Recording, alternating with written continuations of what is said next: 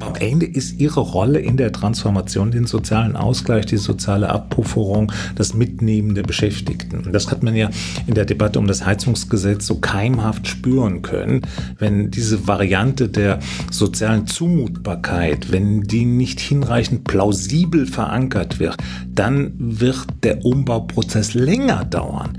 Insofern sollte man großes Interesse daran haben, dass man Organisationen mittlerer Reichweite hat, die um die soziale Plausibilität wissen, dafür einstehen und diesen Prozess zwar nicht mit beschleunigen werden, aber die ihn absichern und in eine nachhaltige Perspektive bringen können. Here is the new Berlin. Hier ist das neue Berlin. Hallo und herzlich willkommen zur 85. Folge von Das Neue Berlin. Mein Name ist Jan Wetze. Und ich bin Leo Schwarz. Und gemeinsam versuchen wir hier Gesellschaft und Gegenwart zu verstehen. Gewerkschaften sind die älteste Form moderner Vertretung der Interessen von Arbeiterinnen und Arbeitern. Sie stehen damit im Zentrum der Entwicklungspfade moderner Industriegesellschaften.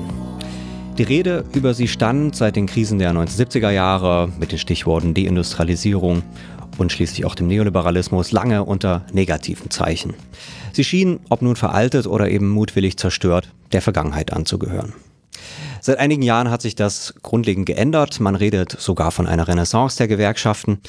Doch gleichzeitig gibt es natürlich eine Reihe von Herausforderungen. Ob Klimawandel, die durch den Ukraine-Krieg beschleunigte Energiewende und Industriewende, eine pluralisierte Zivilgesellschaft, der Verlust klassischer Arbeitermilieus, schließlich neue rechtsextreme und zumindest angebliche Volksvertreter. Veränderungen, die die Gesellschaft insgesamt betreffen und die Gewerkschaften eben aufs Besondere. Wir wollen heute einen Blick in die Vergangenheit, Gegenwart und Zukunft der deutschen Gewerkschaften wagen und natürlich auch mit dem internationalen Blick in diesem großen Bild. Und dafür haben wir zu Gast Wolfgang Schröder. Er ist Professor für das politische System der Bundesrepublik Deutschland in Kassel, forscht am Wissenschaftszentrum Berlin für Sozialforschung. Vor allem aber beschäftigt er sich eben seit vielen Jahren mit den Gewerkschaften, hat Standardwerke zum Thema verfasst, war selbst Leiter der Grundsatzabteilung der IG Metall. Wir könnten also kaum einen besseren Gast haben. Hallo Wolfgang. Ja, schönen guten Tag. Jetzt habe ich schon gesagt, ähm, seit einigen Jahren, das ist jetzt nicht mehr neu, redet man von einer Renaissance der Gewerkschaften. Äh, du weißt das besser, wann diese These so ein bisschen auftauchte. Was war so der Kontext und hat sich dieser optimistische Blick, der jetzt eben nicht erst zwei, drei Jahre alt ist, hat er sich eigentlich bestätigt? Was kann man zu dieser These sagen? So eine Idee, dass die Gewerkschaften wieder an alte Stärke anknüpfen können, die gibt's episodisch, konjunkturell. Das ist kein Phänomen, was man nur in einer Konstellation einbetten kann. Aber du hast recht, vor zehn Jahren, vor 13 Jahren, die Weltfinanzkrise hat damals zu vielfältigen Formen der kooperativen Krisenregulierung geführt.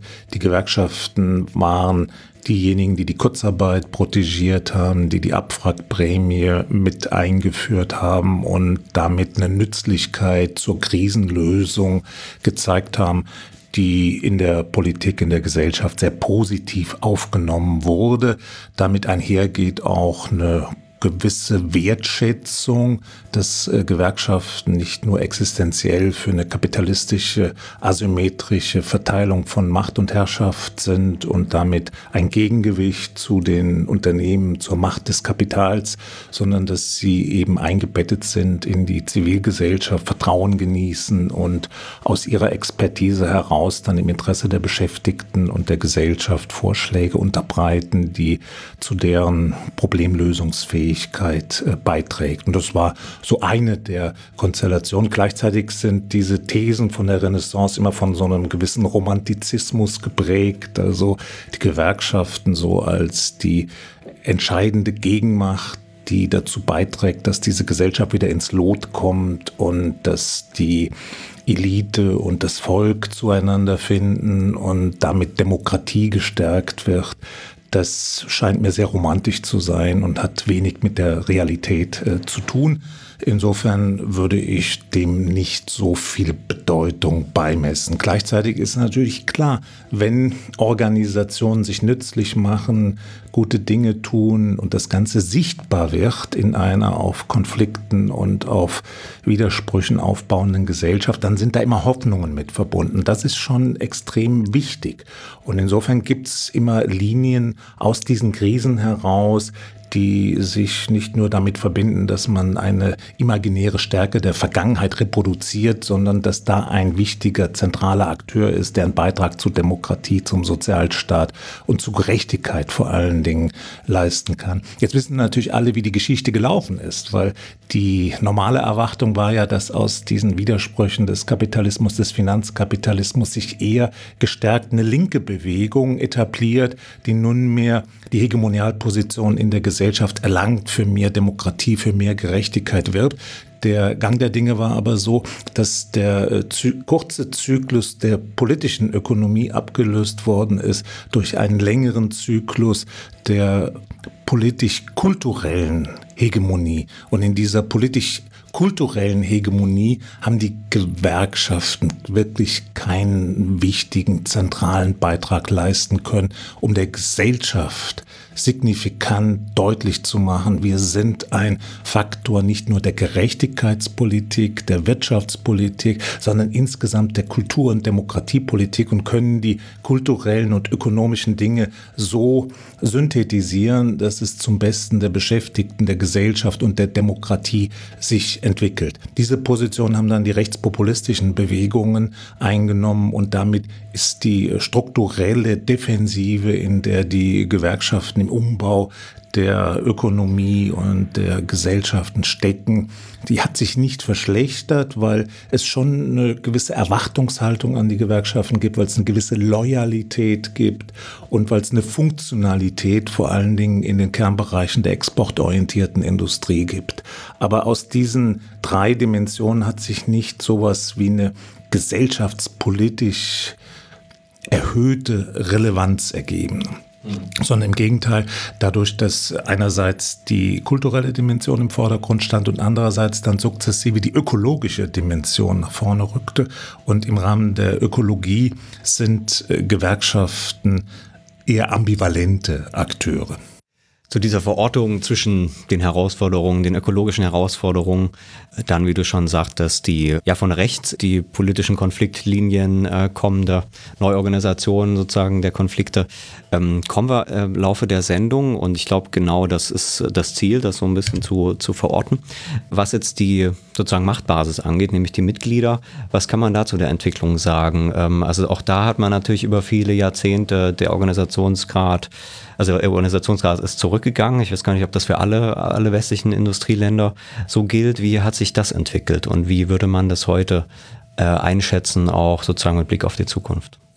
Naja, die Gewerkschaften haben klassischerweise ihre Hochburgen in der Industrie, in den Großbetrieben, in den etablierten Branchen, die über eine lange Tradition verfügen und in denen es möglich gewesen ist, die Arbeitgeber in einen Klassenkompromiss, in ein sozialpartnerschaftliches Arrangement einzubeziehen.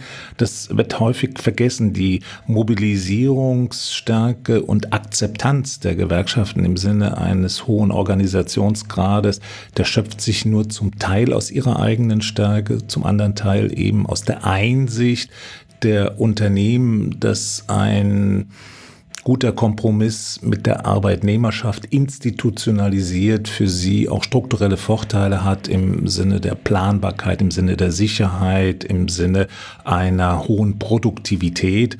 Und dort, wo dieses Sicherheits-Produktivitätsparadigma sich hat realisieren lassen, wie in Maschinenbau, Automobilindustrie, chemische Industrie, pharmazeutische Industrie, da sind nach wie vor hohe Organisationsgrade existent. In anderen äh, Bereichen die zunehmend an Bedeutung gewonnen haben, eben der gesamte Dienstleistungssektor außerhalb der staatlichen äh, Strukturen, der hat es nicht vermocht, die Gewerkschaften haben es nicht vermocht, dort eine Vergewerkschaftung der Beschäftigten und der Strukturen zu erreichen. Und äh, somit haben wir verschiedene Welten. Ich spreche immer von drei Welten äh, der Gewerkschaften in Deutschland. Und die erste Welt ist die Welt, in der es nicht nur einen guten Organisationsgrad gibt, sondern auch starke Betriebsräte und die Anwendung von Flächentarifverträgen. Die zweite Welt, so ein mittlerer Organisationsgrad, eventuell ein Betriebsrat, eventuell auch ein Tarifvertrag, ist aber in dieser Dreiheit nicht unbedingt gegeben, ist eher situativ, ist immer umkämpft, ist etwas prekär, aber durchaus im Sogfeld der Arbeitsbeziehungen der ersten Welt. Und die dritte Welt, das sind die Bereiche, in denen es weder Betriebsrat noch Flächentarifverträge gibt, geringer Organisationsgrad, und in der Vergangenheit gab es diese Welten auch, die waren aber nicht so segmentiert. Das heißt, es gab eine gewisse Durchlässigkeit. Erfolge, die in der ersten Welt errungen worden sind, die haben auch eine Relevanz gehabt für die zweite und dritte Welt und sind zeitverzögert auch dort angekommen. Und das hat sich stark entkoppelt bis hin zu einer umgekehrten Dynamik, dass nämlich Elemente der Deregulierung, der Entkopplung, wie wir sie in der dritten Welt haben, dann zunehmend auch in Teilbereichen der ersten und zweiten Welt sich etablierten und damit insgesamt das System prekärer, weniger planbar, weniger sicher gemacht haben.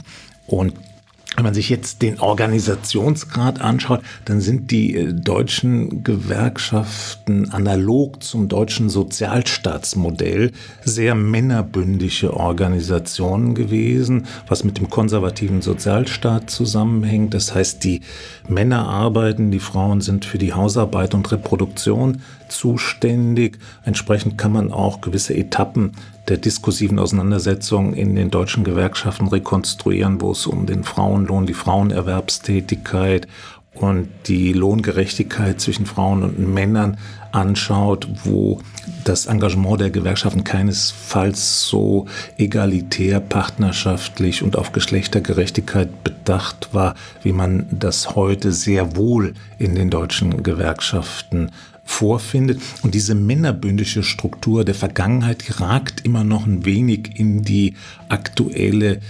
gewerkschaftliche Sozialstruktur hinein. Das ist natürlich ein sehr unterschiedliches Bild. Also wir haben Gewerkschaften, in denen die Frauen in der Mehrheit sind. Das ist natürlich die GEW, also die Lehrergewerkschaft. Das ist Verdi, wo auch der Dienstleistungssektor dominant ist, wo die Frauen in der Mehrzahl sind. Und wir haben auf der anderen Seite natürlich Gewerkschaften wie die IG Metall, wo in der Branche nur 18 Prozent Frauen sind und wo der Mitgliederanteil der Frauen so etwa auf diesem Niveau liegt. Und jetzt könnte man ja sagen, gut, wenn das alles auf dem Niveau liegt, wie es auch die Sozialstruktur der Beschäftigten hergibt, dann gibt es ja eigentlich kein Problem. Doch, es gibt ein Problem, weil das war das, was du, Jan, eben angedeutet Wie sieht es denn eigentlich im internationalen Bereich aus? Und wir können rekapitulieren, dass dort, wo Gewerkschaften Erfolge in der Mitgliederrekrutierung haben in der Regel diese Gewerkschaften femininer sind. Das heißt, die haben sich stärker auf die grundlegende Strukturveränderung des Arbeitsmarktes eingestellt und sind besser in der Lage, die äh, besonderen Interessen von Frauen so zu berücksichtigen, dass sie auch mit der Kultur der Gewerkschaft stärker harmonisiert werden können. Diese Entwicklung erleben wir in Deutschland auch seit äh, mindestens 20 Jahren, dass die Gewerkschaften schon versuchen, sich zu entmännerbündischen und stärker auf die besondere Geschlechtergerechtigkeitsperspektive einzugehen. Aber da ist noch ein bisschen Luft nach oben und das scheint mir auch einer der Schlüssel zu sein für die Frage, wo können Gewerkschaften noch zusätzliche Potenziale mobilisieren. Das sind die Frauen auf dem Arbeitsmarkt, weil die haben eine enorme Erfolgsgeschichte zurückgelegt. Aber die Erfolgsgeschichte der Frauen ist Teilzeit und mit der Teilzeit geht häufig eine doppelte Belastung im Haushalt einher.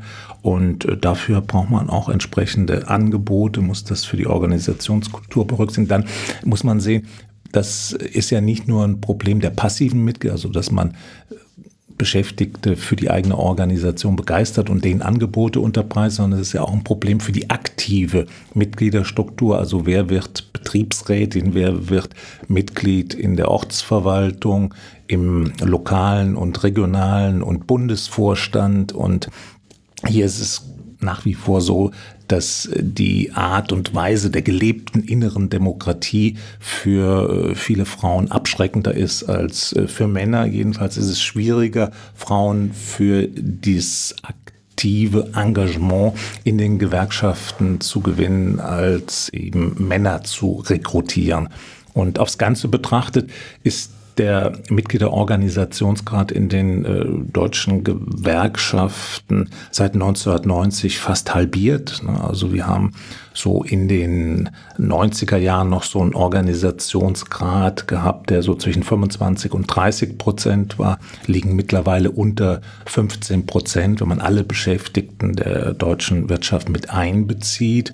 Und da muss man ja sehen, die Gewerkschaften haben auch noch einen nicht unerheblichen Anteil der Rentner. Das heißt, äh, etwa 25 Prozent der Mitglieder, 20 bis 25 Prozent gehören den Pensionären und Rentnern zu. Das heißt, der Anteil im direkt beschäftigten äh, Segment ist doch sehr stark äh, zurückgegangen. Und das hängt zusammen mit der veränderten Haltung der Arbeitgeber, die sich aus den Tarifverträgen zurückgezogen haben, die sich aus den Arbeitgeberverbänden mit Tarifbindung zurückgezogen haben. Und damit ist das Anreizmotiv für Beschäftigte, Mitglied in einer Gewerkschaft werden an einem Punkt schon mal etwas geschwächt, weil sie gar nicht in den Genuss des Tarifvertrages äh, kommen weil das Unternehmen dort kein Mitglied ist. Da muss man immer klar sagen, die strukturelle Schwäche der Arbeitgeber ist gleich eine strukturelle Schwäche für die Gewerkschaften. Und umgekehrt kann man sagen, dass die Arbeitgeber sich aus den Verbänden zurückgezogen, hängt auch damit zusammen, dass die Gewerkschaften schwächer geworden sind, weil dort, wo die Gewerkschaften mobilisierungskampagnenfähig, durchsetzungsfähig sind, sind die Unternehmen meistens noch in den Tarifbindungen und in den entsprechenden Arbeitgeberverbänden.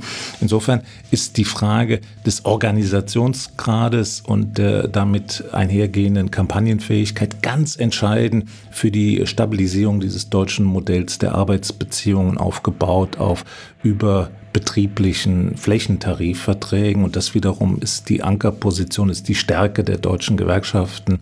Insofern haben wir eigentlich nicht nur diese drei Welten, sondern wir haben vor allen Dingen zwei Modelle. Wir haben einerseits das Modell der Sozialpartnerschaft in den exportorientierten Bereichen, die gut funktioniert, die aber so gut funktioniert, dass es keine größeren sichtbaren Konflikte gibt. Und dann haben wir das Modell der Konfliktpartnerschaft mit Konflikten ohne Sozialpartnerschaft in den Dienstleistungsbereich. Und dann haben wir noch einen dritten Teil, der in den letzten Jahren stärker geworden ist. Das ist nämlich die zunehmende Konfliktträchtigkeit innerhalb der staatlichen und staatsnahen Infrastruktur.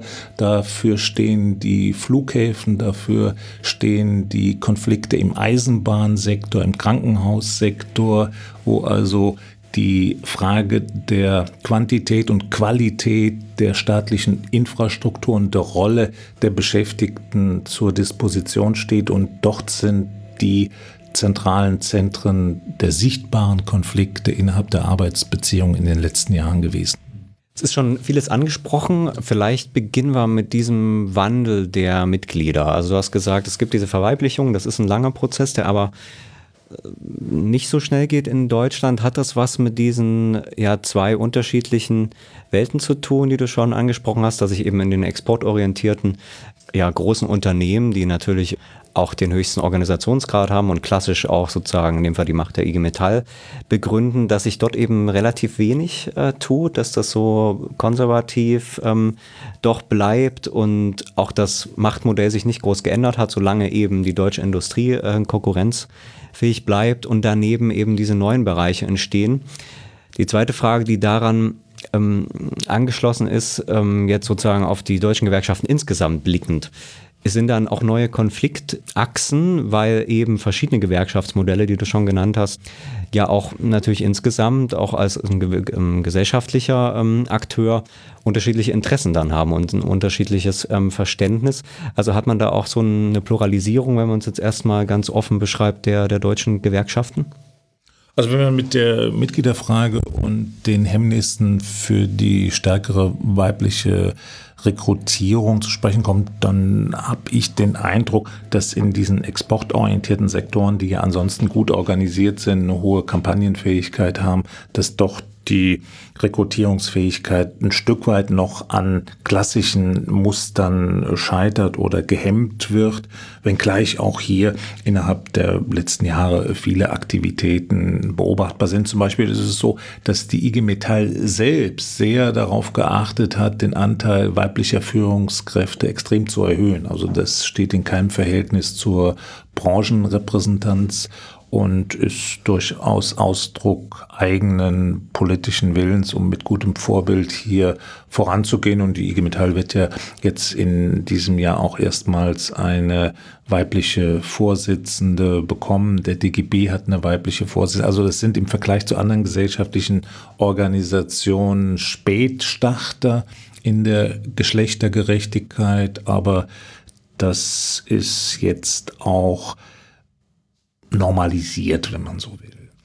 Der zweite Punkt ist die Pluralität der Gewerkschaftskulturen, der Gewerkschaftsstrukturen innerhalb der deutschen Gewerkschaften. Da haben wir ja nicht nur die Gewerkschaften innerhalb des DGBs zu sehen, sondern wir haben den Deutschen Beamtenbund, der eine recht starke Organisation ist mit beträchtlichen Mitgliedererfolgen in den letzten Jahren. Und wir haben dann die Spartengewerkschaften. Also wir haben in Deutschland, die hatten da mal eine empirische Auswertung gemacht über 100 Gewerkschaften insgesamt. Der Blick ist natürlich richtigerweise auf die Gewerkschaften unter dem Dach des DGBs gerichtet und darauf sollten wir erstmal auch unser Augenmerk konzentrieren, um zu verstehen, wie die Vielfalt äh, beschaffen ist. Die IG Metall und äh, Verdi stellen hier mehr als die Hälfte der Mitglieder des äh, Deutschen Gewerkschaftsbundes dieses Interesse am Deutschen Gewerkschaftsbund, das ist auch sehr unterschiedlich ausgeprägt. Also für kleine Gewerkschaften war das traditionell sehr wichtig gewesen, dass es einen starken Gewerkschaftsbund gibt, der für sie gewisse Aufgaben mit übernehmen kann, und zwar nicht nur in der Rechtsberatung, sondern vor allen Dingen auch im Lobbyismus gegenüber der Regierung und in der Öffentlichkeitsarbeit. Die großen Gewerkschaften haben da weniger oder gar kein Interesse daran, weil das alles in ihrer eigenen Organisationsstruktur sehr entfaltet ist. Dann haben wir also, wie gesagt, diese Industriegewerkschaften, vor allen Dingen IG BCE und IG Metall, die zwar gut eingebettet sind, die in allen äh, Strukturen vertreten sind, die auch gegenüber der Regierung und vor allen Dingen auch den Arbeitgebern eine starke Position haben, aber die auch durchaus starke Mitgliederverluste in den letzten 10 bis 20 Jahren hinnehmen mussten. Da ist übrigens interessant, darüber haben wir noch nicht gesprochen, seit den Nullerjahren gibt es durchaus einen Paradigmenwechsel in der Frage, wie müssen Gewerkschaften aufgestellt sein, um aktiv Mitglieder zu rekrutieren.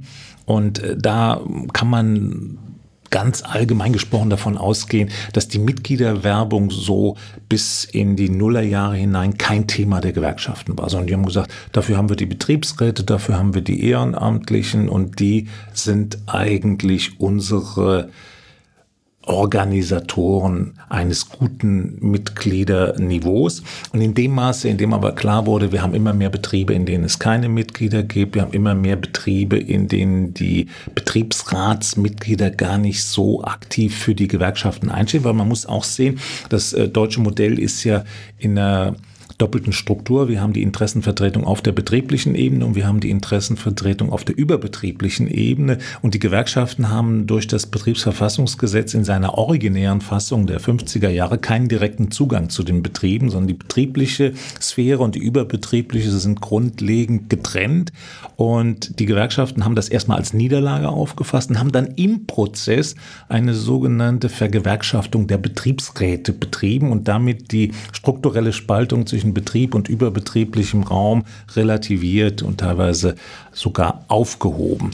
Und im Zeitverlauf können wir aber jetzt in den letzten 10, 15 Jahren feststellen, dass wieder die Zahl der Betriebsräte, die Gewerkschaftsmitglieder sind, zurückgegangen ist. Das heißt also, allein aufgrund dieses Tatbestandes müssen die Gewerkschaften selbst sehen, wie sie Mitgliederwerbung machen, dann die gewerkschaftsfreien Betriebe, betriebsratsfreien Betriebe, die zugenommen haben, und äh, dann eben auch, äh, selbst dort, wo die Betriebsräte sehr engagiert sind, ist die Aufgabenfülle bei ihnen so groß, dass äh, teilweise diese Mitgliederarbeit etwas unter den Tisch gefallen ist. Also es gibt hier eine ganze Fülle an Motivlagen, die dazu raten, eine systematischere Erschließungsarbeit zu praktizieren. Und da haben die deutschen Gewerkschaften, vor allen Dingen von den amerikanischen Gewerkschaften in den 80er Jahren, in den Nullerjahren gelernt, das sogenannte Organizing.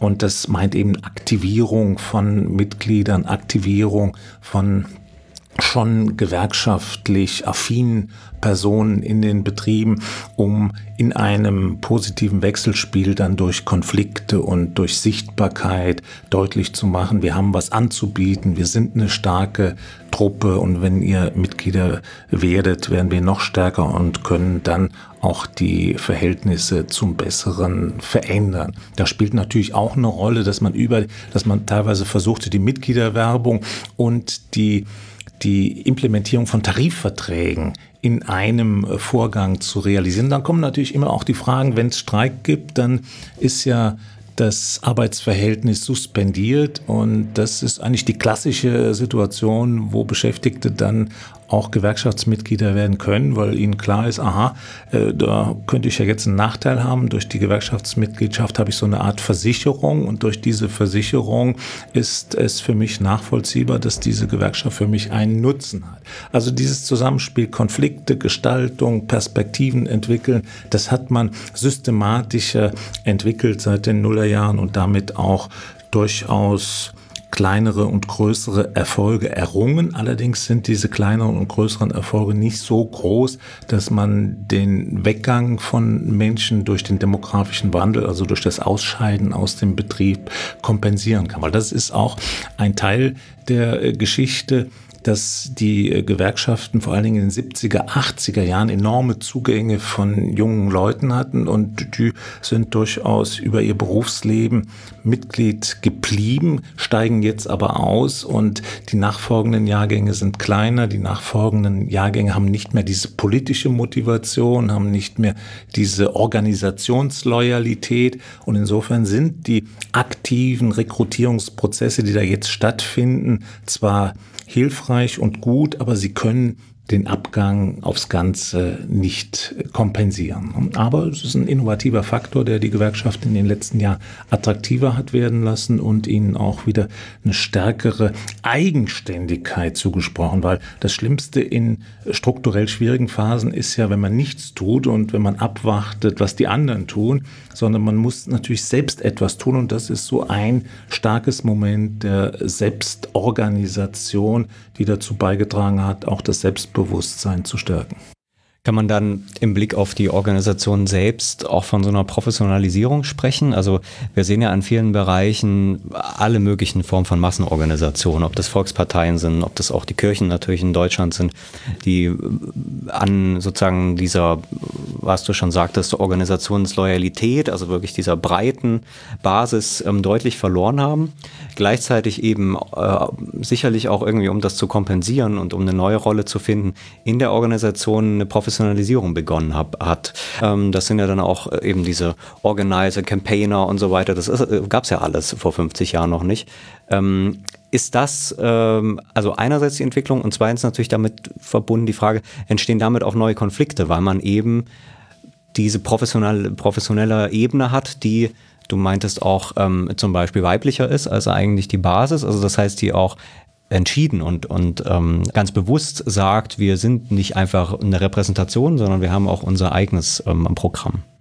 Naja, diese Transformation der Gewerkschaften, über die wir jetzt sprechen, ist ja eine, die stark dadurch geprägt ist, dass die Gewerkschaften, ich sag mal etwas pathetisch, früher Milieuorganisationen gewesen sind und der stumme Zwang des Milieus die Organisationsstärke ausgemacht hat. Das heißt, es gab so eine gewisse Konsistenz von Arbeitsplatz und Wohnplatz und Freizeitumfeld, aus dem heraus sich so eine Norm der Mitgliedschaft ergeben hat, für die man gar nicht groß werben und groß sich einsetzen musste, weil es dieses Band der Solidarität gegeben hat, was vor allen Dingen auch im generativen Wandel gepflegt und weitergegeben wurde.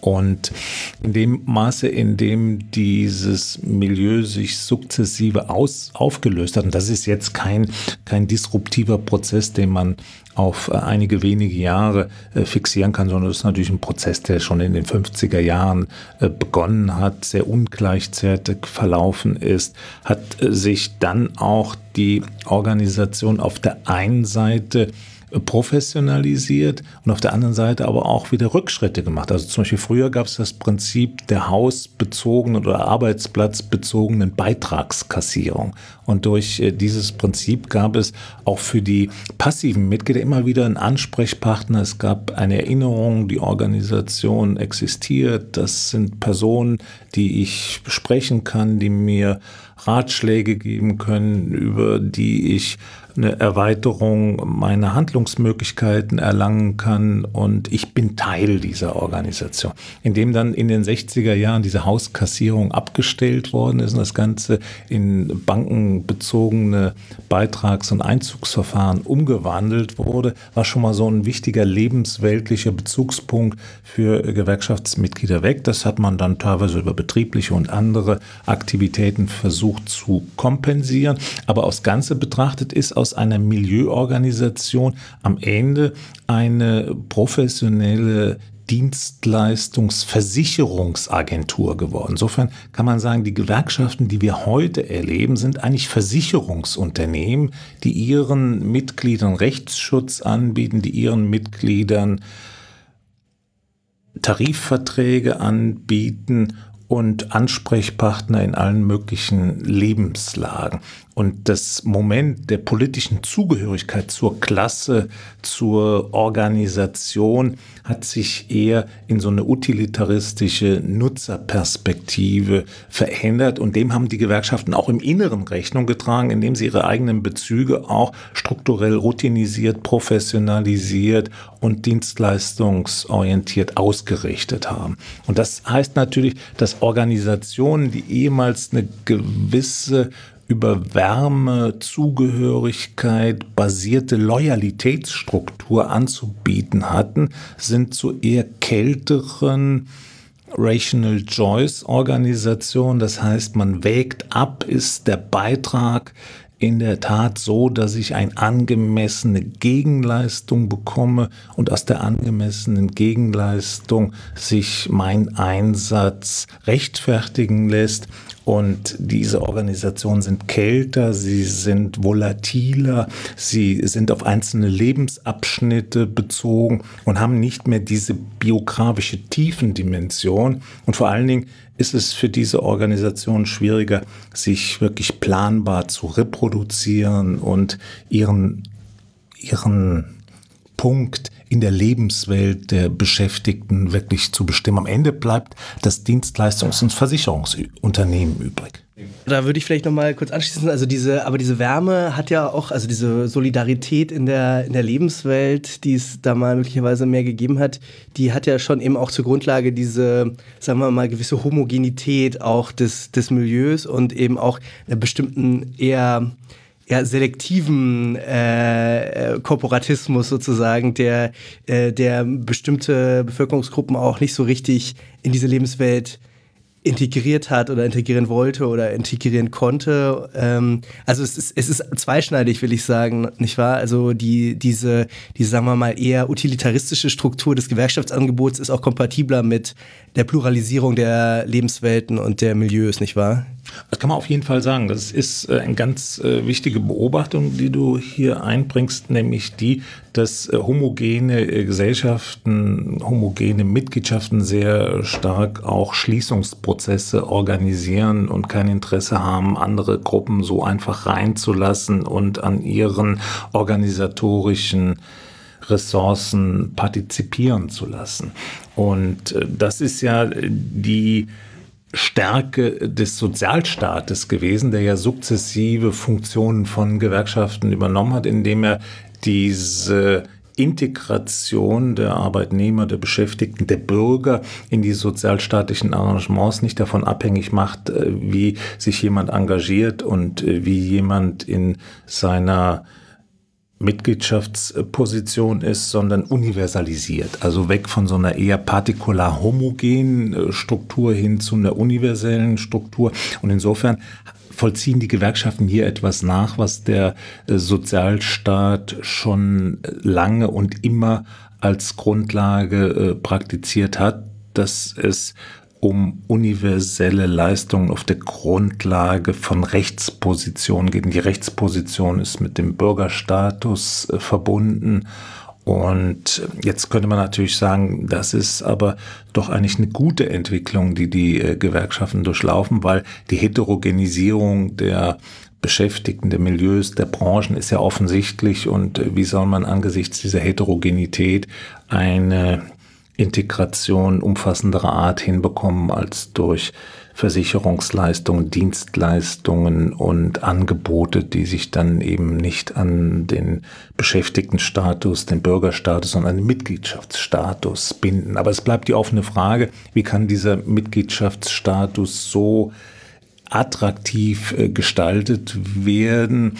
Es bleibt die offene Frage, wie kann man den Mitgliedschaftsstatus so konstituieren, dass er nicht nur nutzenorientiert ist, sondern auch solidaritätsorientiert und in dem Maße, wie er solidaritätsorientiert ist, eben auch von einem politischen Impetus getragen wird. Also das Verhältnis zwischen den partikularen individuellen Interessen und den politischen und sozialen Interessen.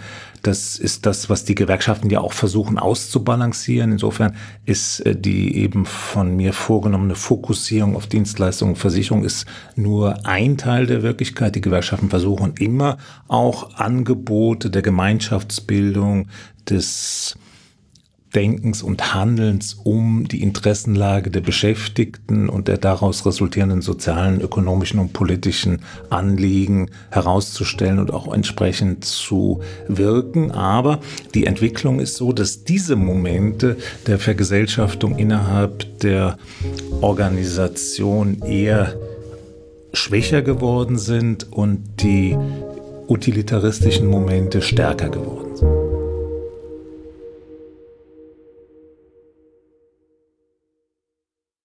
Hallo, entschuldigt die kurze Unterbrechung. Danke, dass ihr unseren Podcast hört. Das Neue Berlin ist ein unabhängiger, kostenloser und werbefreier Podcast, in dem wir versuchen, die Gesellschaft zu verstehen. Die Geistes- und Sozialwissenschaften in all ihrer thematischen Breite helfen uns dabei. Wir sprechen mit Leuten, die noch nicht in jeder Talkshow saßen. Für sie nehmen wir uns Zeit in der Vorbereitung und im ausführlichen Gespräch. Das heißt Zeit für die langen geschichtlichen Linien, die Schwierigkeiten der Methode, die Abgründe der Theorie und die ewige Unsicherheit aller echten Wissenschaft. Wir denken, dass das wichtig ist. Wenn euch der Podcast gefällt, dann unterstützt uns doch. Empfehlt uns weiter, online und offline. Folgt uns auf Twitter und lasst uns eine gute Bewertung bei Spotify, Apple oder der Podcatcher-App eures Vertrauens da. In der gegenwärtigen Medienlandschaft gibt es viele tolle Formate jenseits der klassischen Massenmedien. Für die meisten existieren keine echten Geschäftsmodelle und davon leben können die wenigsten. Überlegt euch doch, welche Formate euch wichtig sind und welche eure finanzielle Unterstützung verdient haben. Falls das neue Berlin dazugehört, findet ihr weitere Infos im Text der Episode. Herzlichen Dank. Und jetzt geht's schon weiter mit der Sendung. Dann kommen wir vielleicht nochmal zu den ja, politischen Herausforderungen oder, oder äh, geänderten Bedingungen, unter denen ähm, Gewerkschaften ihre Rolle suchen, weitersuchen. Über allem steht natürlich, ähm, was den wirtschaftlichen Wandel angeht, der Klimawandel und die Herausforderungen, die das für den Umbau der Industrie bedeutet. Ich glaube, du hast einleitend gesagt, dass die Gewerkschaften, und es betrifft natürlich dann insbesondere die Industriegewerkschaften, ähm, eine ambivalente Rolle einnehmen. Wir haben mit Jana Fleming, ähm, wir verlinken das äh, unten auch schon mal darüber gesprochen, über diese Versuche, ja, eine neue Rolle zu finden. Ähm, wie wäre deine Einschätzung? Also man guckt ja immer mal erfolgreich auf so wen, wenige Einzelfälle, wo auch eine Zusammenarbeit zum Beispiel mit Fridays for Future äh, in Tarifauseinandersetzungen gelungen ist. Insgesamt hat, hat man aber jetzt nicht den Eindruck, ähm, dass ähm, die IG Metall zum Beispiel sich vorne äh, und sichtbar politisch als so ein Player des Transformations ähm, ähm, ja, Angebots sozusagen oder der Transformation der Wirtschaft ähm, ja, sozusagen präsentieren kann oder auch wirklich diese Rolle übernehmen kann, was auch verständlich ist natürlich, weil das an vielen Stellen unklar ist, wie genau ähm, eben dieses Exportmodell und das deutsche Industriemodell diesen Wandel genau hinkriegt. Ja, was, was wäre deine Einschätzung der, der aktuellen Situation? Naja, Gewerkschaften sind ja zunächst einmal Organisationen der Interessen der Beschäftigten. Das heißt, es geht um deren Arbeitsplatz, um deren Partizipation an den wirtschaftlichen Erträgen inklusive der Partizipation an der Gestaltung ihrer eigenen Arbeitsbedingungen. Und das ist, glaube ich, zunächst mal als zentrale Ankerposition äh, zu nehmen. Das heißt, wenn äh, Beschäftigte in ökologisch pro problematischen Bereichen agieren, dann kann man von der Gewerkschaft in der Gegenwartsbezogenheit des Verlangens, etwas für diese Gruppe zu tun, nicht erwarten, dass sie sagen, naja, das hat eigentlich hier keinen Platz mehr, weil wir wissen ja alle, ökologisch ist diese Form der Produktion, diese Form der Produkte, die hier entwickelt werden, gar nicht im Sinne der ökologischen Bilanzen, sondern die müssen irgendwie eine Brücke bilden. Die müssen sagen, okay, die Leute haben Anspruch darauf, dass sie einen sicheren Arbeitsplatz haben, dass sie eine gute Entlohnung erfahren und dass ihr Arbeitsplatz so beschaffen ist, dass sie sich dort entfalten können. Und äh, gleichzeitig kann die gleiche Gewerkschaft sagen, aber wir sehen, dass äh, diese Form der Produktion begrenzt ist und wir beteiligen uns normativ strategisch an Überlegungen, wie können Produkte und Arbeitsprozesse und Ressourcen so gestaltet werden, dass sie eben ökologisch kompatibel sind. Nur wir haben das ja bei der IGBCE am stärksten immer gesehen, die die Beschäftigten der Montanindustrie, der Kohleindustrie, der Atomkraftwerke in starkem Maße organisiert. Und von dieser Gewerkschaft kann man natürlich, konnte man in der Vergangenheit nicht erwarten, dass sie für den Kohleausstieg, dass sie für den Atomausstieg, sondern sie hat diese Beschäftigten dort vertreten, wo sie sind und wo ihre Erwerbsinteressen auch äh, liegen.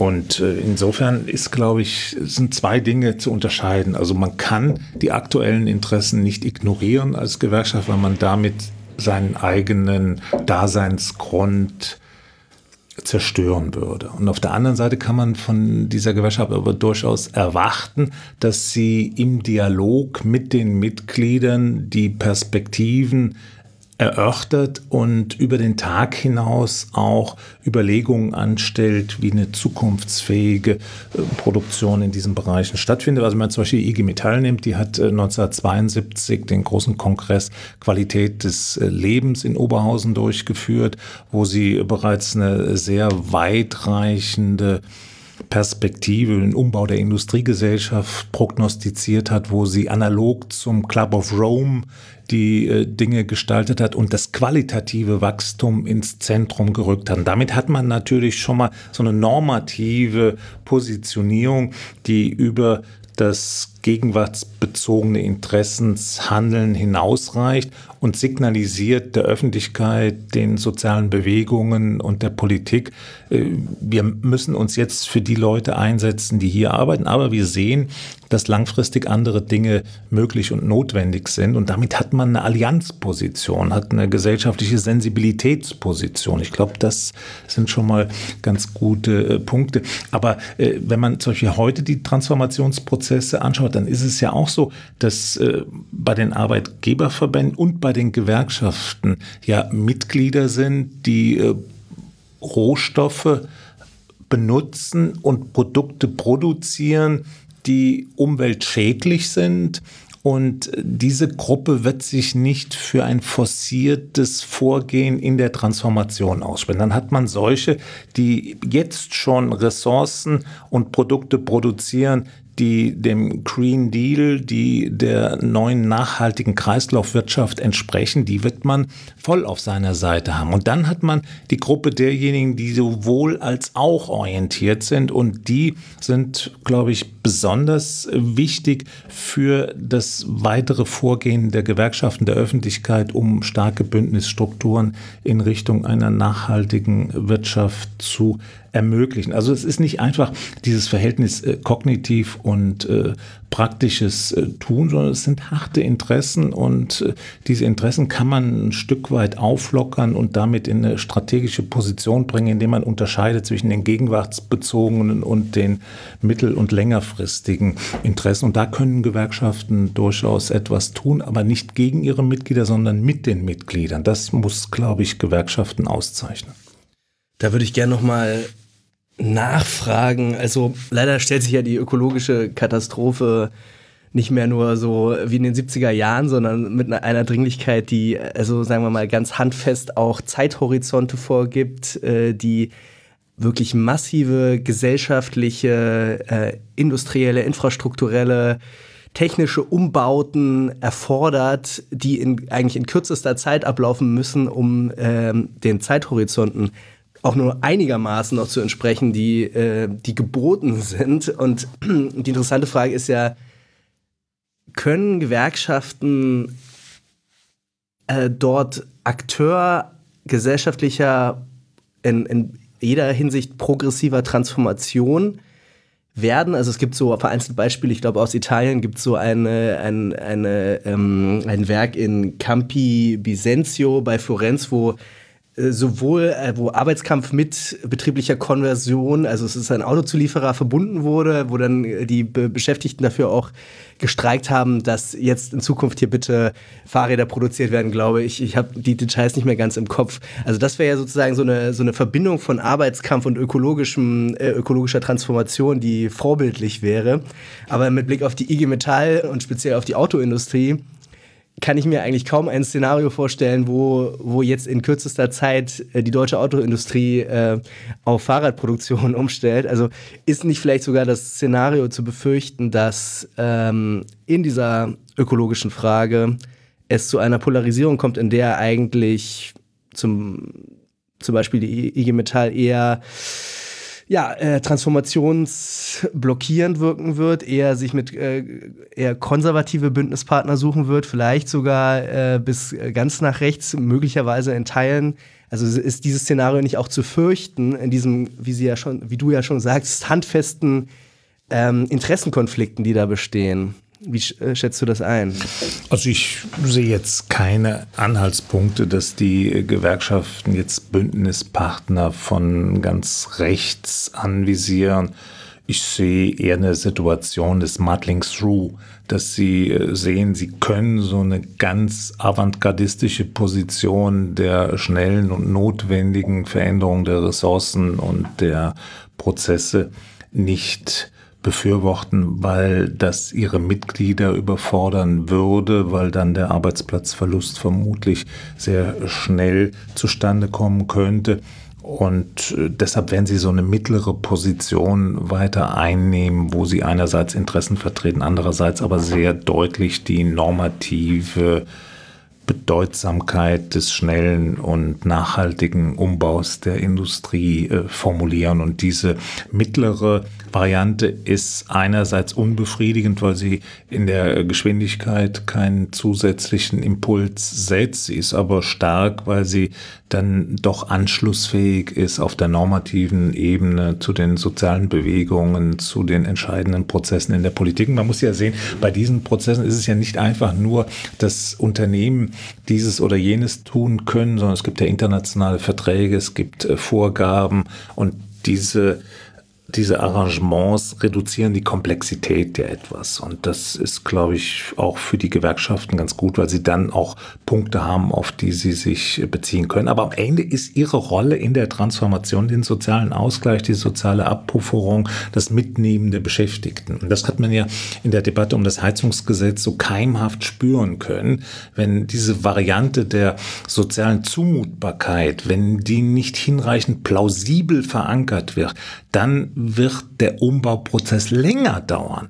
Insofern sollte man großes Interesse daran haben, dass man Organisationen mittlerer Reichweite hat, die um die soziale Plausibilität wissen, dafür einstehen und diesen Prozess zwar nicht mit beschleunigen werden, aber die ihn absichern und in eine nachhaltige Perspektive bringen können. Was noch auffällt in dem Kontext ist natürlich, ähm, dass NGOs dazu gekommen sind. Also das heißt, die politische Landschaft ist heute sehr viel ähm, pluraler ähm, und hat viele neue ähm, Organisationstypen, auch Bewegungen, äh, die sich schnell schneller professionalisieren als früher. Ähm, ist auch das so eine Herausforderung für die ähm, für die Gewerkschaften? Ähm, weil sie eben es mit einer viel größeren politischen Landschaft ähm, heute zu tun hat. Also wie reiht sich sozusagen die ja sehr alte und, und ähm, altehrwürdige zum Teil ähm, Gewerkschaft da in dieser ja, neuen Vielfalt von Organisationen ein, die ja eben gerade, wir haben jetzt über Fridays for Future gesprochen, Greenpeace, ähm, alle möglichen ähm, Verbände und, und NGOs. Ja, wie, wie kann man da die Gewerkschaft oder also einmal einschätzen und wie schätze sich auch selber dort ein in dieser Vielfalt? Also diese Vielfalt ist ist für die Gewerkschaften sehr ambivalent, weil auf der einen Seite ist diese Vielfalt eine produktive Herausforderung, weil damit Ansprechpartner da sind, weil damit Impulse gegeben werden und vor allen Dingen, weil dann auch denkbar ist, dass aus dem Kreis dieser Aktivisten auch äh, Gewerkschaftsmitglieder oder Gewerkschaftsaktivisten rekrutiert werden können. Auf der anderen Seite ist aber genau umgekehrt. Auch in der guten alten Welt der Übersichtlichkeit gab es ja so viele Orte gar nicht, wo sich junge Menschen hätten engagieren können. Wenn es jetzt aber vor allen Dingen in dem Klimabereich, in NGOs globaler Art so viele Angebote sind, dann ist der Teil der jungen Aktiven ja sehr klein, der noch für die Gewerkschaften übrig bleibt. Insofern hat man also so eine Personalkonkurrenz schon im Sinne der Aktivierung, im Sinne der Stärkung der eigenen Organisation. Und äh, diese Ambivalenz muss man äh, schon sehen. Ich denke, am Ende ist es eine, eine, interessante Herausforderung für die Gewerkschaften, weil das ja eben dazu beitragen kann, dass sie inhaltlich, personell und äh, organisatorisch sich dadurch auch ein Stück weit weiterentwickeln können in der Jetztzeit. Und da macht es ja keinen Sinn, zurückzublicken auf die gute alte Zeit der Übersichtlichkeit, sondern die Zeit ist jetzt so, wie sie ist und die Gewerkschaften müssen das schon als eine konkurrenzhafte Herausforderung begreifen, die da existiert. Ne? Weil das ist klar, also der Anteil der Aktivisten, der wächst nicht beliebig von Menschen, die sich engagieren. Und für die jungen Menschen ist es viel besser nachvollziehbar, sich in dem ökologisch globalen Bereich zu engagieren, als sich in dem äh, gewerkschaftlichen Bereich. Und da müssen aber Gewerkschaften Brücken bauen, ne? weil wenn sie den jungen Leuten plausibel machen können, hört zu, wir sind an der gleichen Front wie ihr, aber wir müssen die Leute mitnehmen. Und wenn wir die Leute gewinnen, dann können wir eigentlich Punkte machen, die genau in eurem Interesse sind. Jetzt hattest du auch nochmal bei den NGOs global gesagt, da würde ich auch gerne nochmal nachfragen. Also es ist ja ganz offensichtlich auch aus vielerlei strukturellen Gründen so, dass die Gewerkschaften extrem nationalstaatlich orientiert sind, dass sie jetzt nicht wirklich im Ruf stehen können, zumindest die deutschen Gewerkschaften, besonders internationalistisch zu sein oder ähm, sagen wir mal, daran zu arbeiten, äh, übernationale Organisationsformen zu schaffen, die, an die man dann auch Kompetenz abgeben würde. Also äh, zugleich ist natürlich auch mit der mit mit sozusagen dem Standort ein ganz wichtiger struktureller Faktor gegeben, mit dem man eigentlich immer auch argumentieren muss, eigentlich muss es auch der Nation gut gehen, damit es den Betrieben gut gehen kann, damit es den Gewerkschaften und den Gewerkschaftsmitgliedern gut gehen kann. Gleichzeitig äh, entsteht da natürlich auch so eine Art von Partikularismus, Universalismus-Problem, ganz offensichtlich natürlich, weil wir in einer extrem ungleichen Welt leben und auch in einer extrem ungleichen arbeitsteiligen Welt, in der sozusagen die Arbeitskämpfe in anderen Teilen der Welt, in ärmeren Teilen der Welt, in, in der Peripherie des Weltsystems sozusagen äh, möglicherweise gar nicht so unmittelbar in, in Harmonie stehen mit den ähm, Belegschaftsinteressen in Mitteleuropa. Also wie, wie ist diese Frage der, der Internationalität, der Globalität, der Universalität eigentlich aus gewerkschaftlicher Perspektive zu behandeln? Ist das einfach ein strukturelle, struktureller Widerspruch, der sich nicht, ohne, nicht so ohne weiteres auflösen lässt? Oder gibt es auch irgendwie positive äh, Perspektive eines gewerkschaftlichen Internationalismus?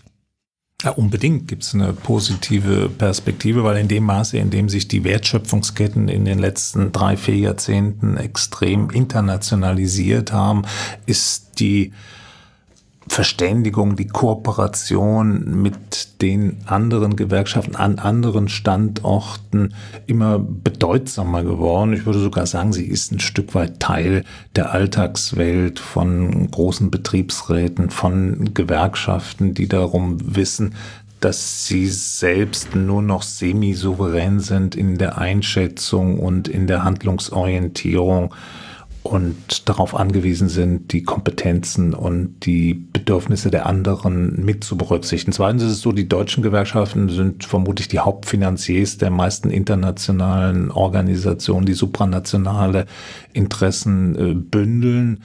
Ob das jetzt die europäischen äh, Branchengewerkschaften sind, ob das der EGB ist, ob das die, die Weltorganisationen sind, da gibt es schon ein engagiertes äh, Mitmachen und äh, Gleichzeitig gibt es auch hier und da grenzüberschreitende Organisationsprotestformen, die eingegangen worden sind. Wenn man jetzt aber die, diese, diesen hehren Anspruch des Internationalismus, so wie du ihn auch jetzt nochmal formuliert hast, mit der, mit der sichtbaren Praxis der Gewerkschaften versucht in Einklang zu bringen, da scheint natürlich auf den ersten Blick eine ziemliche Diskrepanz, was ja darauf maßgeblich zurückzuführen ist, dass die normativen Ansprüche der internationalen Solidarität das eine sind, das andere ist die die Institutionalisierung von Sozialstaat und Gewerkschaften ist je nationalstaatsspezifisch. Das heißt, es gibt äh, keine zwei Länder, die ein gleiches äh, Sozialstaatssystem haben, die ein gleiches Gewerkschaftssystem haben und trotzdem gibt es eine gemeinsame Interessenlage, die daraus resultiert. Es geht darum, die Interessen der Beschäftigten möglichst optimal äh, zu unterstützen, was dann teilweise aber in Konkurrenz zueinander auch stehen kann, vor allen Dingen, wenn es um Standortfragen geht. Ne? Also wenn die Frage ansteht, soll der Standort in Mittelosteuropa erweitert werden oder der Standort in der Bundesrepublik, dann hat man natürlich einen knallharten Interessenskonflikt. Und der ist aber von den deutschen Gewerkschaften in der Vergangenheit auch nicht einfach immer nationalstaatlich chauvinistisch gelöst worden, ne, sondern man hat vielfach durchaus äh, Verlagerung auch unterstützt und hat gesagt, okay, das macht Sinn, wenn äh, bestimmte Bereiche hier bleiben. Also man hat da durchaus einen offenen Verhandlungsprozess, der Interessenlagen beider Seiten auch berücksichtigen kann. Das ändert aber nichts daran, dass es eine Konkurrenzlage ist. Das ist überhaupt äh, keine Frage.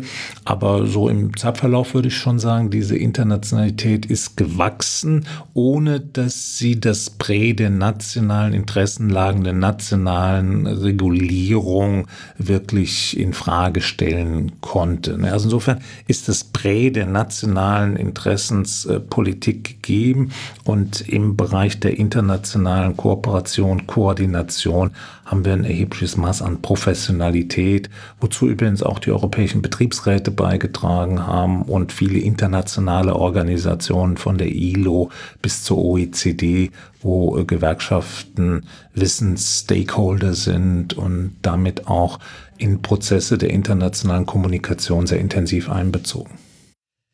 Worüber wir noch nicht äh, so viel gesprochen haben, ist die Bedeutung des Dienstleistungssektors, der ja sozusagen aufs Ganze so einen wesentlichen Strukturwandel der, der Wirtschaft auch bedeutet und damit natürlich andere Organisationsformen. Dort hat man, wir waren jetzt bei dem, beim Internationalismus oder beim Blick auf das Internationale, so Konzerne wie Amazon, die hier in sozusagen großen Mengen Jobs schaffen, die aber gleichzeitig sehr prekär sind äh, wo man ja fast wie so tayloristischen äh, Methoden äh, unterworfen ist, wie das kaum in einem anderen Bereich denkbar ist. Überhaupt Liefergewerbe, ähm, wo sich viel geändert hat.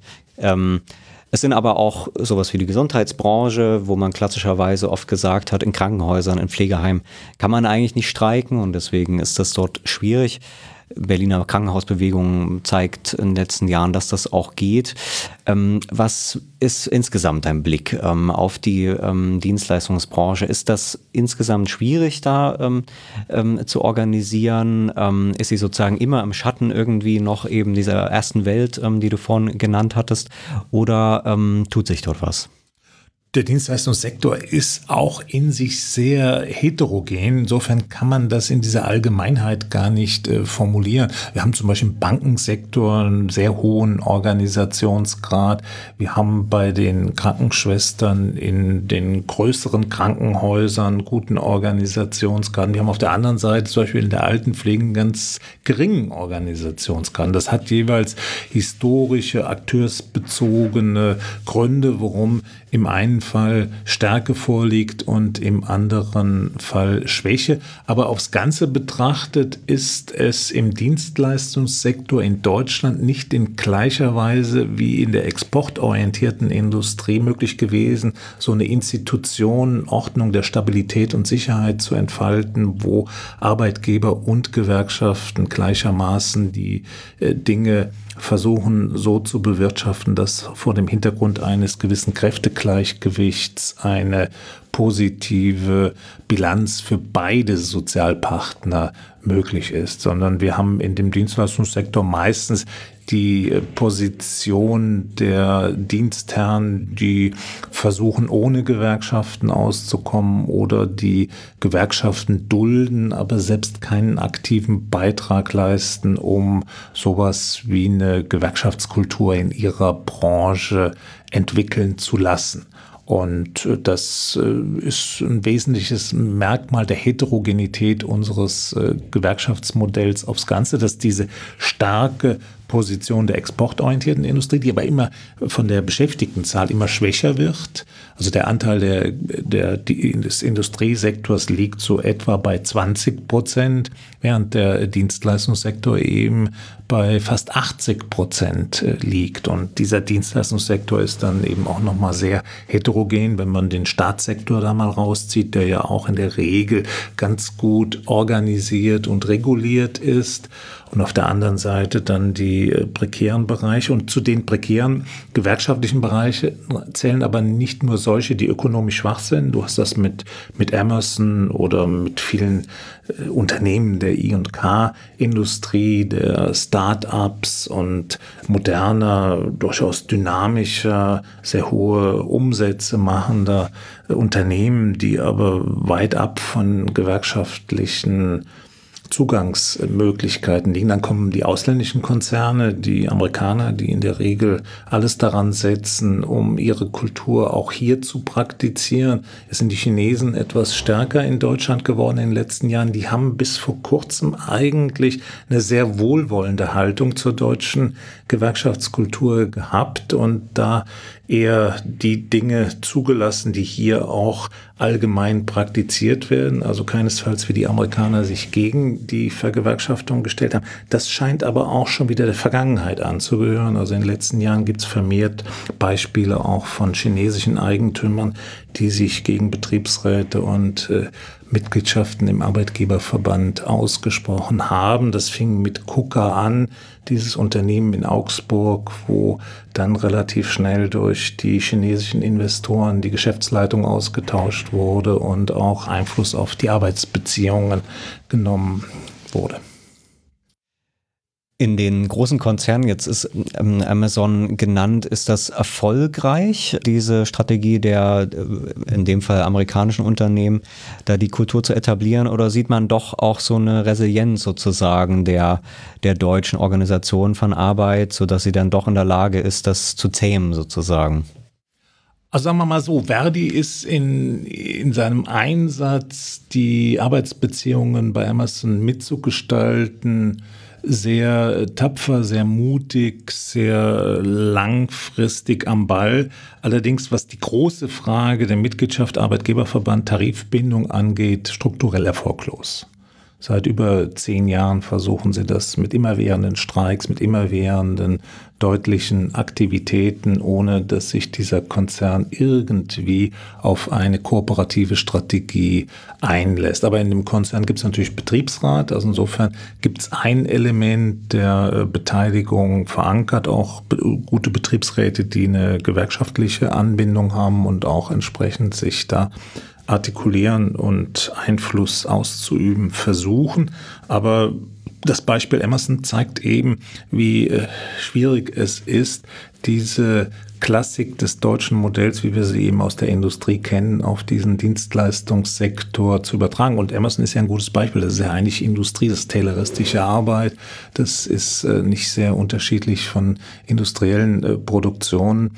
Und äh, dann haben wir natürlich diese unendlich große Zahl kleiner Unternehmen. Darüber muss man ja auch sprechen. Also man kann ja nicht nur die Großindustrie ins Blickfeld rücken oder die großen Indust äh, Dienstleistungsunternehmen, sondern muss sich ja auch über die Dynamik in diesem kleinen und mittelständischen Bereich da verständigen, weil da häufig gute Arbeit gemacht wird, weil das sehr wichtig ist für die Wertschöpfungsprozesse, auch sehr wichtig für die Transformation, die ökologische. Und äh, da haben Gewerkschaften klassischerweise traditionell Schwierigkeiten hineinzukommen, weil dann ein anderes Verständnis von Gemeinschaft ist, von, von, von der Nichtakzeptanz von externen Gruppen, die Einfluss nehmen können. Und die Ausdifferenzierung in diesen Einheiten ist nicht so vorangeschritten, dass man Gewerkschaften als Unterstützung im Prozess der Steuerung dieser Unternehmungen äh, begreift. Und dann ist es, glaube ich, auch wichtig, wenn wir jetzt die Transformation schon ein paar Mal angesprochen haben, die Windenergie, ne? weil da würde man ja denken, das ist eine wachsende, eine explosive, ganz wichtige Branche für dieses Land, nicht nur von Arbeitsplätzen, von Wertschöpfung, sondern davon hängt ja viel ab, wie die Energiewende funktioniert.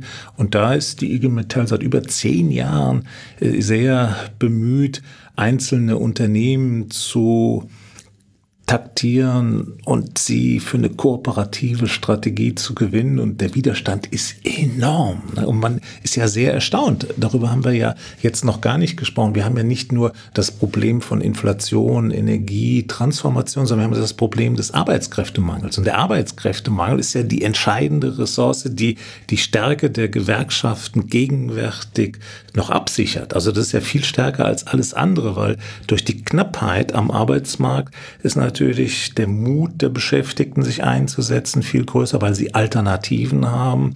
Die Knappheit ermöglicht höhere Lohn, Lohnab, Lohnabschlüsse und die Knappheit äh, verlangt auch auf Arbeitgeberseite ein höheres Engagement für bessere Arbeitsbedingungen und in einigen Fällen auch für Kooperation. Also für die Arbeitgeber gibt es ja zwei Möglichkeiten. Entweder sie werden selbsttätig und bieten höhere Löhne und bessere Arbeitsbedingungen aus eigenen Motivlagen und in alleiniger Regie an oder sie sagen, naja gut, dann nutzen wir das Ganze doch direkt und bauen uns wieder verstärkt oder erstmals in so einen kooperativen Handlungszusammenhang ein. Und die letztere Variante ist allerdings sehr selten zu sehen. Insofern muss man natürlich fragen, was können oder was sollten Gewerkschaften unter dem Primat der Knappheit tun, um die Kooperationsbeziehungen der anderen Seite herauszufordern. Und das halte ich eigentlich für eine riesige Chance, ne, indem sie Angebote unterbreiten, wie man gemeinsam die Attraktivität der Arbeitsplätze so gestaltet, dass äh, Leute dort sich auch motiviert sehen, ihre Arbeitsstelle zu suchen und zu finden. Also das heißt, man kann sagen, diese, was wir vorhin mit dem utilitaristischen Motiv hatten, in den Jobs, die eben gefragt sind, ich kenne das selber auch aus dem Freundes- und Bekanntenkreis, ähm, gerade in diesen ähm, entwicklungsintensiven Branchen, ist zum Teil der das gar nicht notwendig, sich zu organisieren, weil man eh alle drei Jahre wechseln kann. Man kriegt, äh, wird bombardiert mit Angeboten von Headhuntern, kann mit diesen Angeboten natürlich zum Arbeitgeber gehen und, und ähm, kriegt im Prinzip fast jährlich seine, ähm, seine Gehaltserhöhungen. Ähm, das heißt, aus utilitaristischen Motiven ist das nicht unbedingt notwendig. Jetzt hast du gesagt, es ist wichtig, sich das anzugucken. Was wären denn äh, dann Ansätze? Also so diese reine lebensweltliche Verankerung, die wir hatten, die ist natürlich dann so nicht möglich in dieser ähm, ja, konservativen Rückkehr sozusagen in die guten alten Zeiten. Aber was, worüber wird dann sonst so diskutiert, wenn man eben tatsächlich konkurrieren will in gewisser Weise mit den Angeboten, die die Arbeitgeber machen müssen durch den Fachkräftemangel? Naja, was auf jeden Fall ein zentrales Thema ist, ist das Thema Qualifizierung weil bei der Qualifizierung ist es so, dass die insgesamt in Deutschland sich quantitativ nach oben entwickelt hat. Das heißt, immer mehr Menschen und auch unter besseren Bedingungen können in Qualifizierungsarrangements eingebunden werden. Auf der anderen Seite haben wir nach wie vor die klassischen Defizite, dass diejenigen, die eigentlich am stärksten auf Qualifizierung angewiesen werden, um ihren Arbeitsplatz und ihre Entwicklungsmöglichkeiten zu fördern, am schlechtesten, am seltensten und am geringsten in den Genuss solcher Fördermaßnahmen kommen, weil der Arbeitgeber das gar nicht einsieht, weil das bringt für den Arbeitsplatz gar nichts und er will diesen Arbeitnehmer ja auch nicht verlieren, indem er sich höher qualifiziert und dann in ein anderes Unternehmen gehen könnte. Also hier wären schon Angebote zu entwickeln, wobei auf Arbeitgeberseite eben eine sehr zurückhaltende Gangart existiert, um dies tariflich festzulegen, weil die Arbeitgeber natürlich sagen, ja, warum sollen wir den geringer Qualifizierten jetzt Angebote der Qualifizierung machen, die für diesen Arbeitsplatz gar nicht notwendig sind. Das ist eine Aufgabe, die müssen sie entweder selbst in Angriff nehmen oder äh, es äh, könnte vielleicht eine Aufgabe des Staates sein, aber auf keinen Fall eine, die den Sozialpartnern vorbehalten sein äh, sollte. Dann äh, spielt auf die Frage, was könnten Gewerkschaften anbieten, sicherlich die, die Verbindungen zwischen Familie und Beruf eine wichtige Rolle. Also der Aufbau und die qualitative Bewirtschaftung von Kindergärten, von Senioreneinrichtungen, um die Vereinbarkeit von Familie und Beruf vor allen Dingen äh, für Frauen, die ja nach wie vor äh, stärker in Teilzeit äh, sind und in Beschäftigungskalamitäten zu verbessern. Und auch, was ja eigentlich noch sinnvoller wäre, auch eine gewisse positive Anreizstrukturen für partnerschaftliche Erwerbsmodelle und partnerschaftliche Angebote zur Teilung der häuslichen Arbeit. Also das ist ja durch Institutionen und durch Hilfsleistungen durchaus zu verbessern. Da gibt es sicherlich äh, Möglichkeiten. Dann die Arbeitszeitpolitik spielt äh, immer wieder eine Rolle. Ne? Die Kampagne für vier Tage Woche finde ich eigentlich einen sehr guten äh, Punkt weil äh, damit äh, deutlich wird, wie wir leben in einer zunehmend sich immaterialisierenden äh, Wirtschaftsgesellschaft und diese Immaterialisierung hat den Preis, dass psychische Leiden, Druck, seelische Art, Burnout doch eine ganz andere Qualität erreicht hat als in der klassischen Industriearbeitskonstellation. Das heißt, da braucht man auch andere Angebote, um zu regenerieren, um den Arbeitsplatz als äh,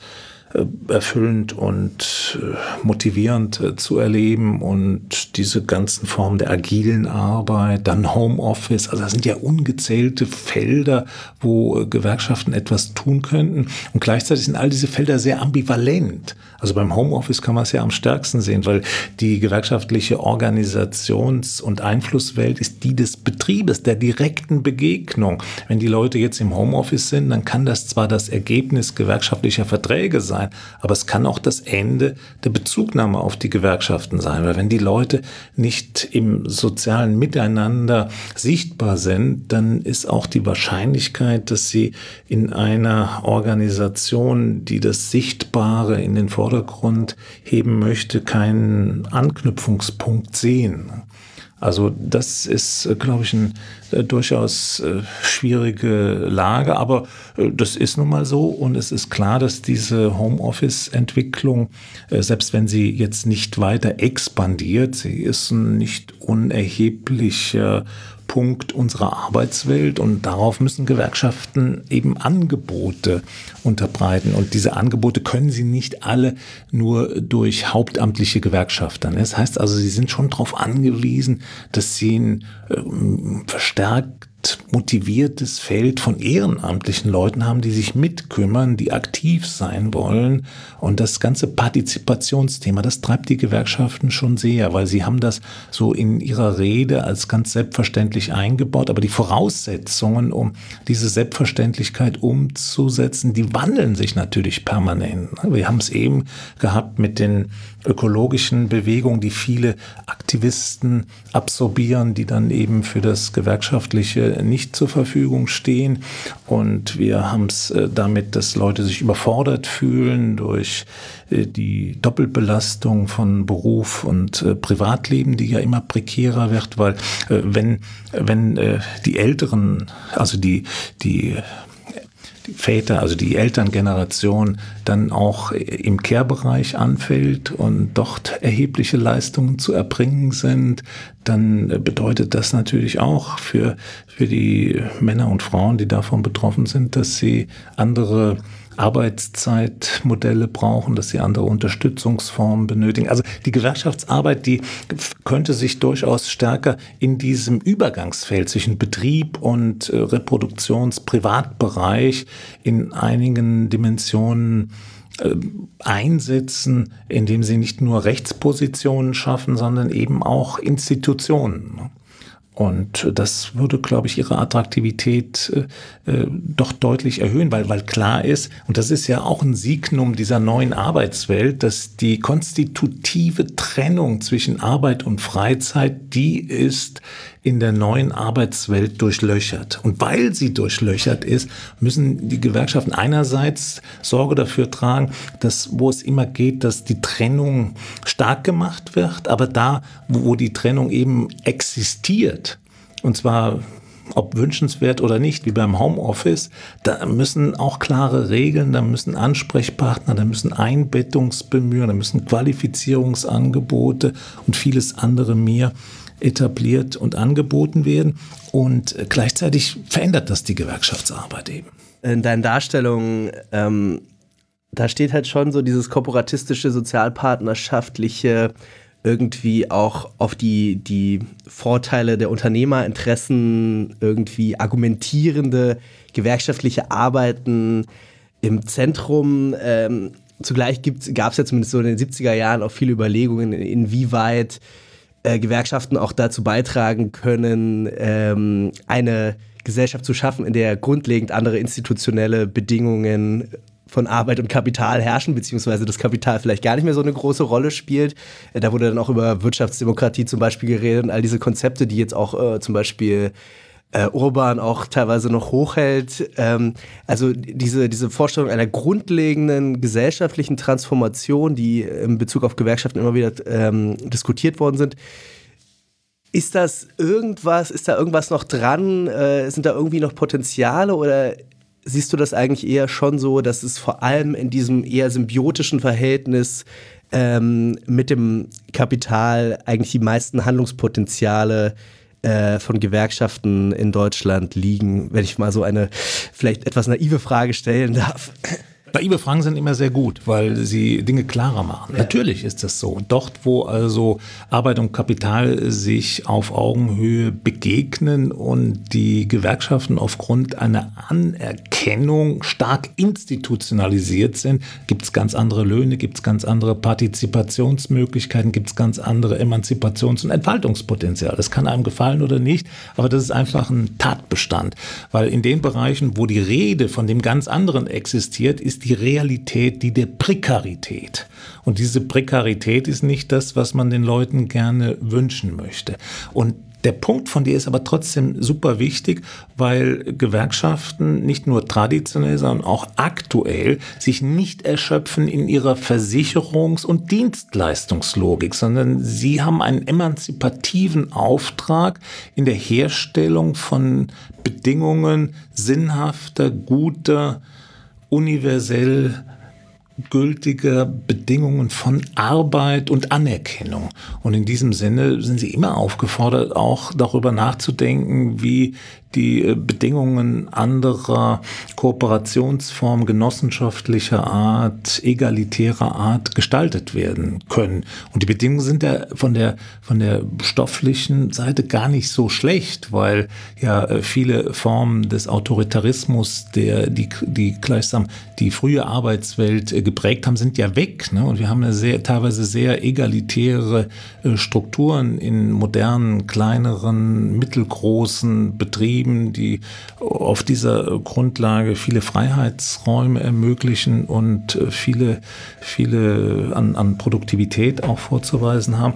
Aber man muss das natürlich koppeln, also die, die Frage der Beteiligung, die Frage der Autonomie und die Frage der Eigentumstitel. Ne? Das scheint mir schon wichtig und das äh, ist, glaube ich, schon ein Strom, der von Seiten der Gewerkschaften auch bedient werden sollte. Ich habe manchmal den Eindruck, dass sie das zu traditionalistisch angehen, dass sie zu wenig souverän das angehen, weil da könnte man viel souveräner die Dinge angehen, weil die, die Arbeitswelt hat sich ja doch in vielen Bereichen so äh, verändert, dass sie eher in Richtung dieser egalitären und auf Selbstbestimmung hinauslaufenden Strukturen geht. Aber dann ist natürlich auch immer zu sehen, das sind einzelne Bereiche. Wir haben nach wie vor viele beschissene Bereiche von Arbeit, also von der Fleischindustrie, von gewissen Dienstleistungsbereichen mal gar nicht zu reden. Und auch dafür muss man was anbieten können. Also die, die Aufgabenvielfalt ist sehr groß und das ordnungspolitische Denken über die, zur Überwindung dieser äh, kapitalistischen äh, Logik und eher kooperativer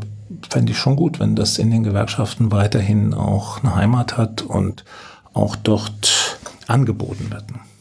Dann kommen wir zum Ende nochmal mit einem neuen Thema, was wir hier eher nur anschneiden ähm, ähm, äh, und sozusagen nicht nochmal ausführlich darauf eingehen, aber ich glaube, es ist, äh, und du bist ja auch damit eingestiegen, ähm, so ein wichtiger Hintergrund ähm, aktueller gesellschaftlicher Veränderung, nämlich der Rechtsruck, ähm, der insbesondere ähm, natürlich im politischen Raum das Nachdenken erstmal geändert hat äh, und gerade auf dieser kulturellen Ebene auch erfolgreich ist.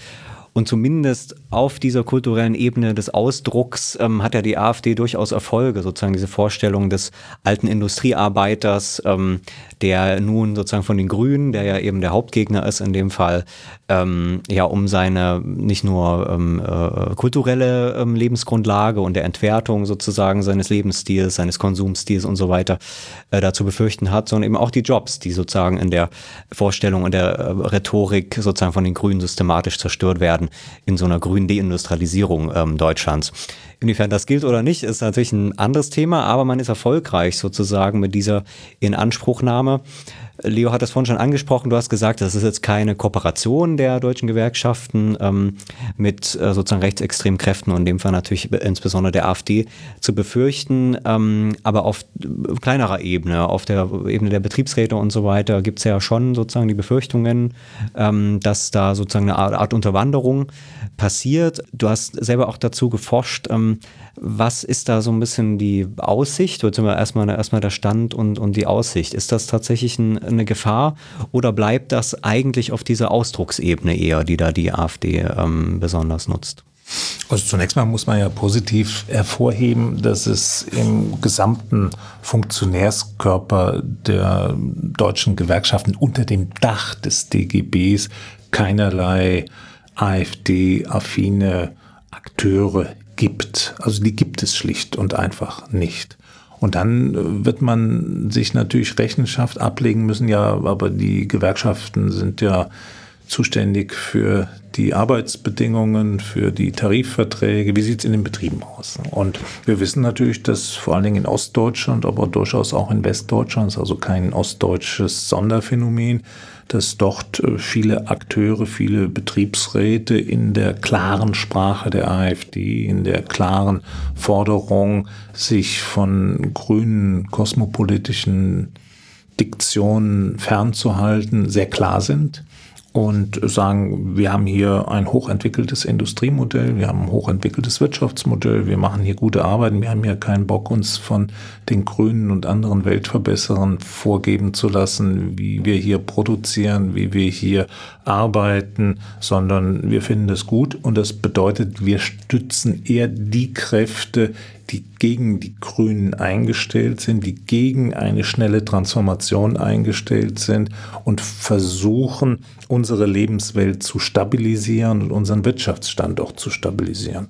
Und da gibt es schon eine erhebliche Unterstützung, wobei man die jetzt auch nicht überdramatisieren darf. Ne? Also bei den Umfragen bei den Nachwahlbefragungen waren es immer so zwei, drei Prozent höherer Anteil an AfD-Unterstützung als in der Gesellschaft, in den Gewerkschaften. Und äh, wenn das äh, Betriebsräte praktizieren, ist das natürlich sehr problematisch, weil das Einflussakteure sind, weil das Multiplikatoren sind, die mit ihrem Engagement auch die Organisation repräsentieren und damit auch einen Eindruck erwecken, einen Einfluss ausüben, der für die Gewerkschaften schädlich ist. Und die Gefahr der Unterwanderung würde ich in einigen Regionen nicht unterschätzen. Das heißt also, dass es nicht dabei bleibt, dass Betriebsräte aus ihrer betrieblichen Logik heraus bestimmte Positionen formulieren, sondern dass sie auch darüber hinaus versuchen, den Marktplatz und die örtlichen Organisationen der Gewerkschaften da auch als Gegenstand der Infiltration zu begreifen. Also das sollte man schon realistischerweise mit berücksichtigen für die weitere Entwicklung. Insofern muss dieser Befund von mir, dass die Gewerkschaften gegenwärtig sakrosankt sind, das muss nicht so bleiben, weil die Aktivitäten zur Unterwanderung sind im Gange. Und am Beispiel von Zentrum für Automobil in Stuttgart können wir ja sehen, dass äh, auch hier in einem Großunternehmen, wo ja respektable Partizipationsmöglichkeiten existieren, hohe Löhne existieren, sichere Arbeitsplätze, dass auch in einer solchen Konstellation sich bei geschicktem Einbinden und geschicktem Auftritt Punkte machen lassen. Jetzt haben wir bei diesem Zentrum für Automobil auch feststellen können, deren Aktivitäten sind auch limitiert und das Wachstum der Gruppe hat nicht stattgefunden in den letzten Jahren, auch wenn es ihnen gelungen ist, in der öffentlichen Aufmerksamkeit starke Punkte zu machen. Und das hängt aber auch ein bisschen damit zusammen, dass äh, diese Rechtsextremen und Rechtspopulisten ja in der Regel die Repräsentationslücken zum Gegenstand ihrer Politik machen. Und die Repräsentationslücke ist natürlich, dass es keine Kraft in Deutschland gibt, die so eindeutig und fundamental die alten Industrien zum Maß der Dinge erklärt, weil sie Ruhe und Bescheidenheit und eine Souveränität, eine Scheinsouveränität suggerieren. Wolfgang Schröder, danke fürs Kommen. Ich hoffe, dass wir die ein oder anderen, das war ja heute ein paar Vorschritt sozusagen durch die, ähm, durch die Gewerkschaftswelt und die Herausforderung, dass wir äh, die ein oder anderen Aspekte in Zukunft dann nochmal ähm, vertiefen können. Äh, ansonsten vielen Dank fürs Kommen. Ja, ich bin sehr gerne gekommen und äh, fand das auch ein angenehmes Nachdenken mit euch über die Entwicklung der Gewerkschaften. Und ich möchte sehr unterstreichen, die Rechten haben nicht das letzte Wort, sondern die Gewerkschaften sind nach wie vor ein zentraler demokratiepolitischer Faktor der nicht nur gegen rechts ist, sondern der auch eine Rolle spielen kann und muss in der ökologischen Transformation, weil diese ökologische Transformation wird ohne soziale Einbindung, Einbettung, Kompensation nicht funktionieren. Und in dem Sinne stehen die Gewerkschaften eher für eine nachhaltige Entwicklung, weil die schnelle Entwicklung ist nur auf dem Reißbrett möglich und die nachhaltige Entwicklung, die muss durch Konflikte, durch Kämpfe, durch Deutungsschlachten erobert werden. Aber noch ein gutes Schlusswort. Wir danken fürs Hören. Empfehlt uns gern weiter. Bewertet uns gut auf den Podcast-Plattformen eurer Wahl. Bis zur nächsten Folge von Das Neue Berlin. Tschüss. Tschüss.